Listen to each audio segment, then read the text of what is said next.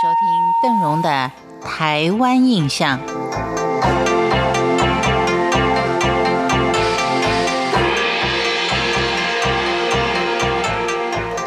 在今天的节目当中，我们要继续鹿港民俗文物馆的探索。一楼我们已经看过了，现在我们来到他们的二楼。在二楼有家主人的卧室，也有长长的会议室。会议室旁边还有贵宾室，最特殊的就是洋楼衔接的古风楼。我们先从会议室旁的贵宾厅看起，因为在贵宾厅里放置了有罗甸所装饰的太师遗嘱，另外还有七巧桌一组，可以拼凑成百多种的图案。这也是。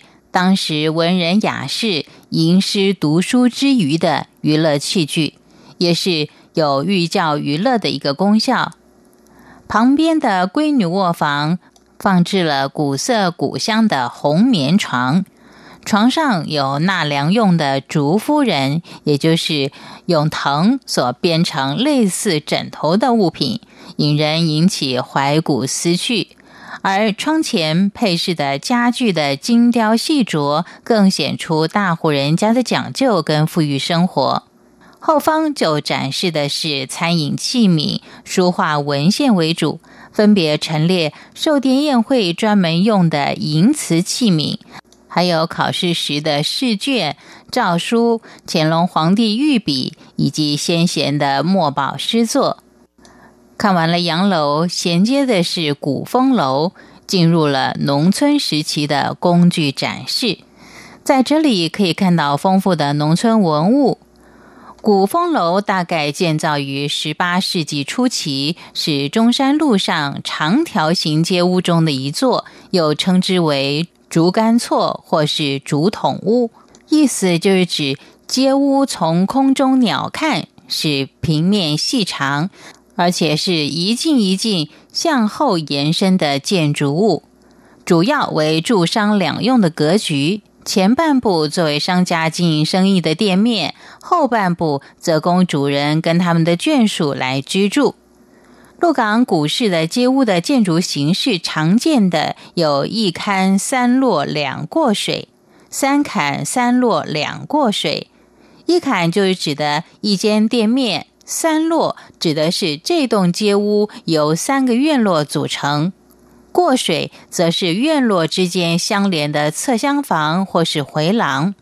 街屋通常是伸长型的建筑，为了达到通风采光的功效，先民会在院落之间预留天井，在楼层之间则辟凿楼井。其次，也是方便上下搬卸货物，同时也可以观望，兼具多项功能。在古风楼里的建筑内部保留了传统街屋的面貌，而在鹿港民俗文物馆里，跟其他地方所展示的民俗文物略有不同。除了展示内容完整之外，最重要的是它保存了鹿港其丰富多样的文化面貌。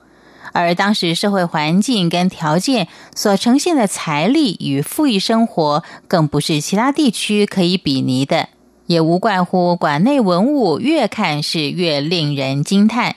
毕竟这些华美的文物，实非寻常人家所能够拥有的。如今成为人人皆可参观的民俗文物与艺术工艺，实在是一个难得的机会，也是可佩的贡献。以上就是邓荣在今天的台湾印象当中为您介绍的鹿港民俗文物馆。感谢您的收听，我是邓荣，我们下回见。